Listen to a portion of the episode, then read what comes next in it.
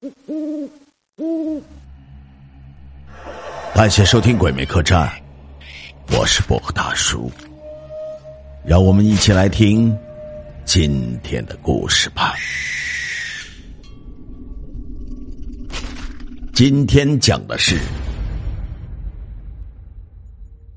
一条金项链。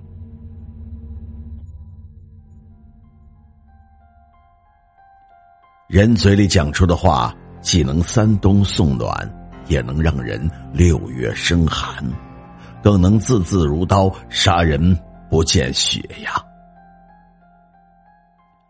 秋生遇到初中同学李华的时候，心脏砰砰的乱跳。他知道，她就是他想要娶的女人。那年秋生快三十岁，寡母老太太。没少替他操心，就想让他早点结婚抱孙子。可说实话，秋生家的经济条件不怎么样，买不起新的楼房，也没有姑娘愿意嫁过来同婆婆住在一起。秋生只是机关的小职员，七八年间也不见有高升的迹象，因此婚事是一拖再拖。李华和秋生是镇上初中的同学，毕业后就没有再见。李华家在郊区的农村，他是老大，底下还有一个弟弟，一个妹妹。父亲的身体又不好，家里的农活都要靠母亲操持，因此李华初中毕业以后就外出打工补贴家用。如今弟弟妹妹都长大。他这个长姐才回了老家，也在为婚事发愁。这样的两个人偶然遇到，竟然奇迹般的产生晚到的火花，很快就确定了关系。秋生知道李华家里负担重，也愿意帮衬着。李华知道秋生家的经济情况，也不要啥房子和车，愿意同婆婆住在一起。做一个贤妻良母的孝顺媳妇，可偏偏这秋生的妈半分也看不上这个没有过门的儿媳妇。他觉得自己带大儿子不容易，好歹也是上了学、进了机关的人，咋能娶一个初中毕业、四处打工的女人呢？这社会乱着嘞，谁知道这女人在外边都干了些啥见不得人的事情呢？嗯，更何况是个农村姑娘，将来爹娘弟妹都是大麻烦。他心疼儿子要受苦受累，因此老太见到李华的第一面时，就拉下了脸，不咸不淡的敲打李华。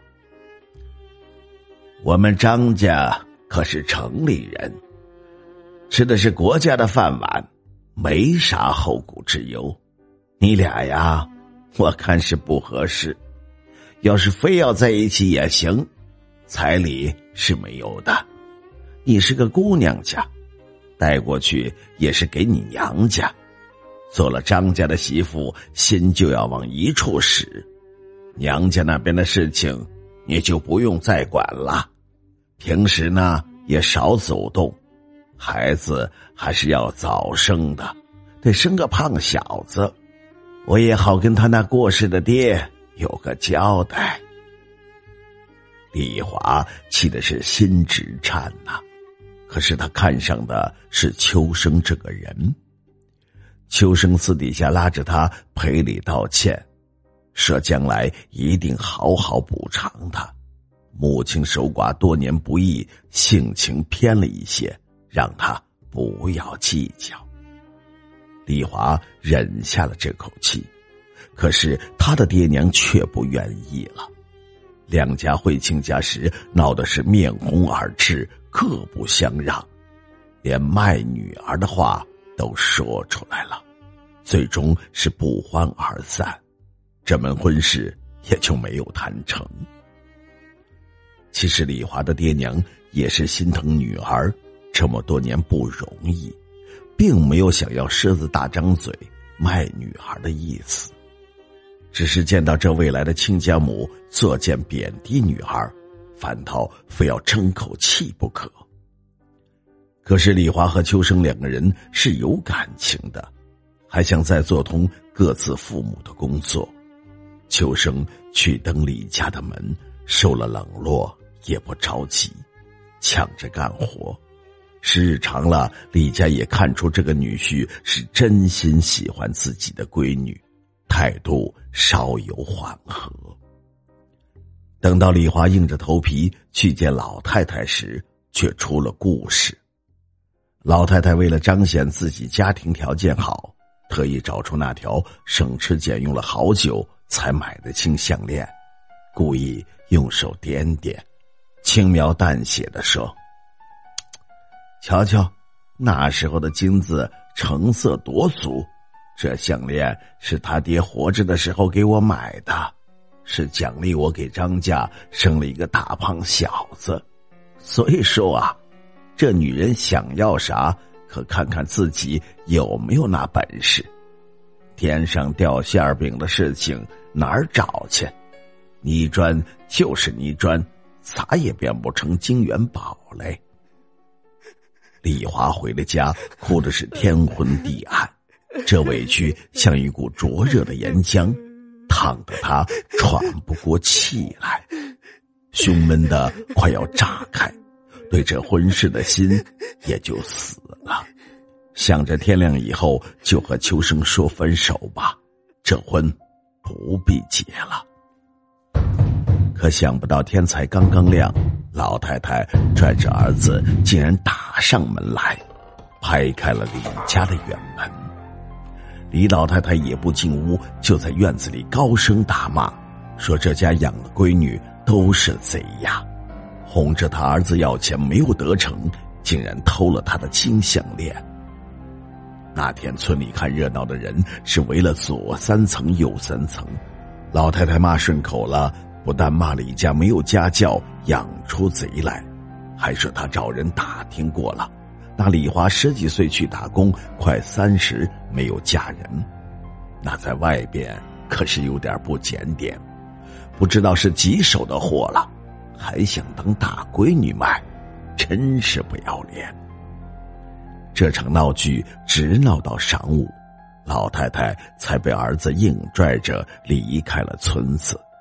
秋生是相信李华的，可他娘的金项链确实在李华离开后就不见的，他拦不住他娘上门叫骂，也顾不得安慰李华，急匆匆的走了，只跟李华说了一句：“你别往心里去，咱回头再说。”李家关上了大门，可耻辱并没有随之散去。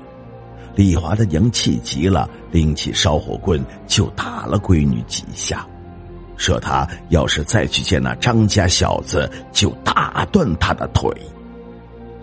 这些原本都是些气话，可事情赶着事情，李华一想到那老太太破口大骂的模样，他的脸面算是丢尽了。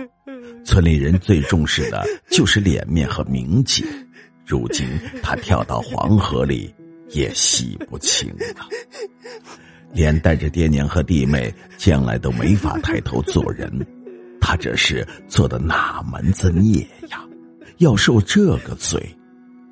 李华一个想不开，当晚竟然喝了农药寻了死，想用死来证明自己的清白，也给爹娘弟妹留一条活路。老太太用一条金项链搅黄了儿子的婚事。虽然听说李华喝了药死了，李老太太撇撇嘴说那是做贼心虚，幸好没有娶过门。直到两年后，秋生又一次的谈婚论嫁，这次老太太也知道不能再耽误儿子的结婚，姿态放得颇低，可女方却说不能同婆婆住在一起。老太太只能答应自己搬出去租房子住，儿子夫妻俩住着楼房便是。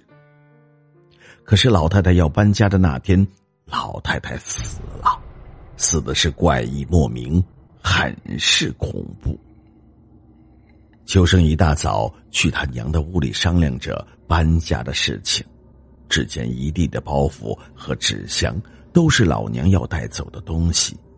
他娘像是没听见他进门，仍然躺在床上盖着被子睡觉。秋生推了两下，感觉不大对劲，猛地掀起被子一看，他娘直挺挺的躺在床上，脖子上。缠着那条丢失的金项链，死死的勒着老太太的脖子，嵌到了皮肉里。他娘竟然早就断了气。这老太太的死法太怪异了，报了警也没有查出个什么。被勒死的人哪有不挣扎的？可是老太太的四肢都是直挺挺的，像是从活到死就没动弹过一下。知情人把两年前的事情又翻出来说道：“都说这李华被李老太太给逼死的，冤魂不散呐！一直跟着李家，想要报复，终于得到了机会，用这条惹祸的金项链勒死了老太太。就是不知道当初那条项链是真的丢了，这次收拾行李才找到的。”还是原本就是老太太假装丢了金项链，以此来搅黄了一桩婚事。真相不得而知，连秋生自己都说不清楚这神出鬼没的金项链到底是咋回事。只是出了这种事情，原定的婚事也就黄了。谁敢嫁进这被鬼盯着的家呢？就为这一条金项链，逼死了心爱的女人，也横死了老娘。做人还是要积血口德，舌头底下压死人，妄言妄语也是造孽呀。